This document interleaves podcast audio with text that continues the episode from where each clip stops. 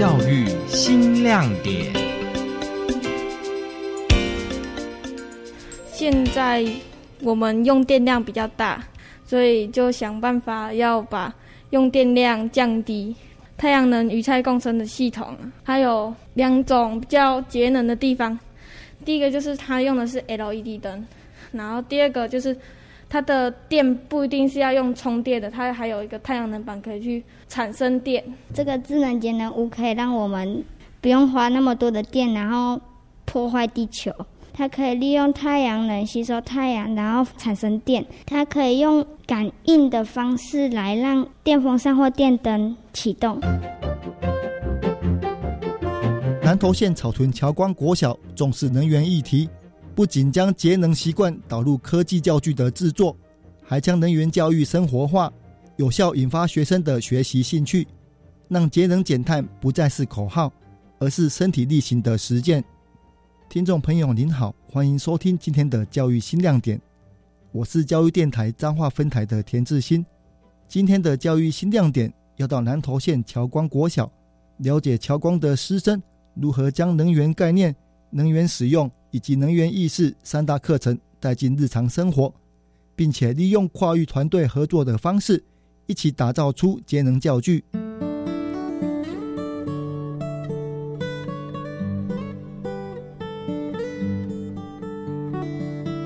侨光国小校长侯进南说：“能源教育是环境教育中最重要的一环。近年来，大家都在讨论核能发电和火力发电等问题，刚好让孩子可以从小了解这个议题，对长大后即将面对的能源问题有所帮助。在侨光国小，特别把能源教育列为校定课程主轴，甚至将所学延伸到生活中。常常跟小朋友说要准备有五宝，诶，到外面去吃饭的时候。”你一定要准备环保碗啊、筷啊，好，还有环保杯、带手帕、购物袋，哦，这五宝你要随身携带，那就减少了非常多垃圾的产生。那用水资源的时候也都要去节约，哈，尤其是，诶，水是我们一个很重要的资源。有一个方式就是一筷省水，哈，那个筷就是筷子的大小，在开水龙头洗手的时候，其实。开到像筷子这样的水流，你其实就可以洗手了。所以我们是教育小朋友从生活中去落实。在课程的规划上，学务主任陈良甫说，把火力发电、核能发电等热门议题融入教学，让学生了解我们居住的地球发生什么状况，而直接产生共鸣，并且慢慢从随手关灯、关水等生活习惯中养成，最后再运用环境与智能概念。陪伴学生完成节能教具的制作。好，我们就是先让孩子能够了解我们现在的呃地球，我们现在居住的环境发生了什么样的一个状况。好，这样子我们再教这个能源教育教起来，他们会比较有感同身受。所以我们先让孩子去发现我们能源到底有什么样的问题。那发现问题引起孩子的动机之后，好，接下来下一步就是我们利用了各种的美彩来。充实孩子他对能源教育的这样子的相关的知识。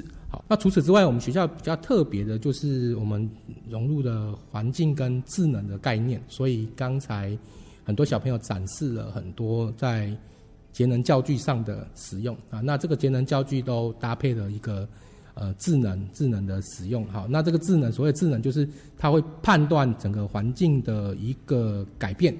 呃，然后教具呃而有所有所一个触发，好，例如说灯灯光呃暗的时候才亮灯，呃利用利用太阳能与菜共生来解决我们农业上的这样子一个问题，好，例如说我们利用太阳能，利用 LED 灯，好这样子，好，所以我们都学校做了很多类似这样智能的一个教具。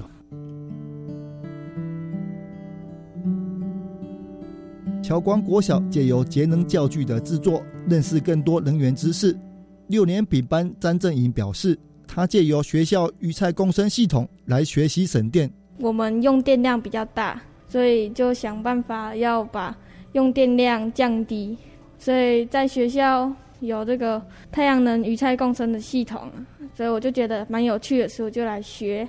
它有两种比较节能的地方，第一个就是它用的是 LED 灯，然后第二个就是它的电不一定是要用充电的，它还有一个太阳能板可以去产生电。嗯，最大的成就就是学习到一些不一样的东西，然后最大困难点就是因为没有很常接触，慢慢才接触，所以刚学的时候会比较辛苦一点。六年丙班洪培宇则表示，智能节能屋让他学到可以省电，减少对地球的破坏，永续发展。这个智能节能屋可以让我们不用花那么多的电，然后破坏地球，永续发展。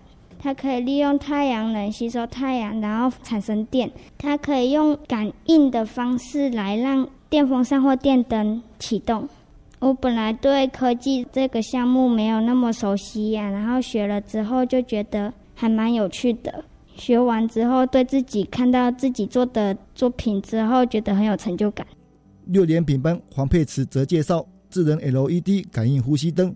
利用光线不足的时候，或者是有人靠近的时候，才会让它的 LED 灯驱动那个电池会发亮。而且上面如果放一些透明的装置艺术，可以让它变得更美观之类的。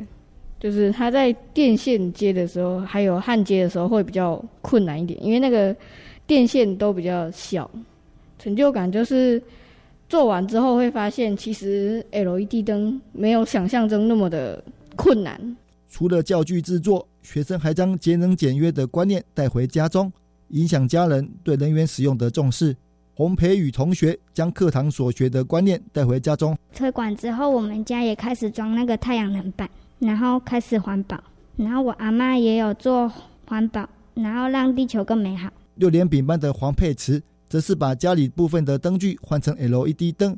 我也会把家里的一些灯改成 LED 的，还有一些厕所的灯是过去的时候感应到才会亮灯的。侨光国小推动的节能概念，真的深植学生的心理。侯继南校长印象最深刻的就是学校每次大型活动之后，都会制造许多垃圾，推动人员教育后，却从学生身上转移到家长。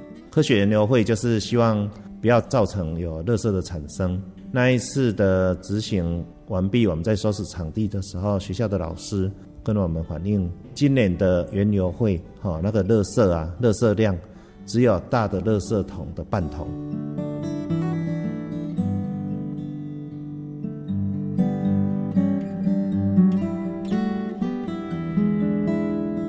侨光国小因为推动能源教育而获得经济部一百一十年节约能源标杆单位金奖的殊荣。陈良福主任强调。学校透过能源议题，让学生可以了解每种能源都有其优缺点，学习在不同的状况选择最适合自己效益的能源，并在经济与环境间取得最大平衡，这才是能源教育养成学生独立思考的主要目的。孩子要学的不是一个死的知识，他必须去判断说。我们该在什么样的状态之下？我们我们用我们自己最适合的一个这样子的一个能源，然后它的对我们的效益是什么？那以及说，我们对孩子有个很远大很长的目标，就是说经济发展，或者说当能源跟环境有所冲突的时候，他们该怎么去判断，去怎么去取舍？那我觉得这个反而是呃，我们想想要下一步想要更积极的教给他们的东西。什么样能源在什么时候啊做什么样的选择？这样的选择是他们的责任哈，也是他们应该呃将来必须自己有所承担的这样子。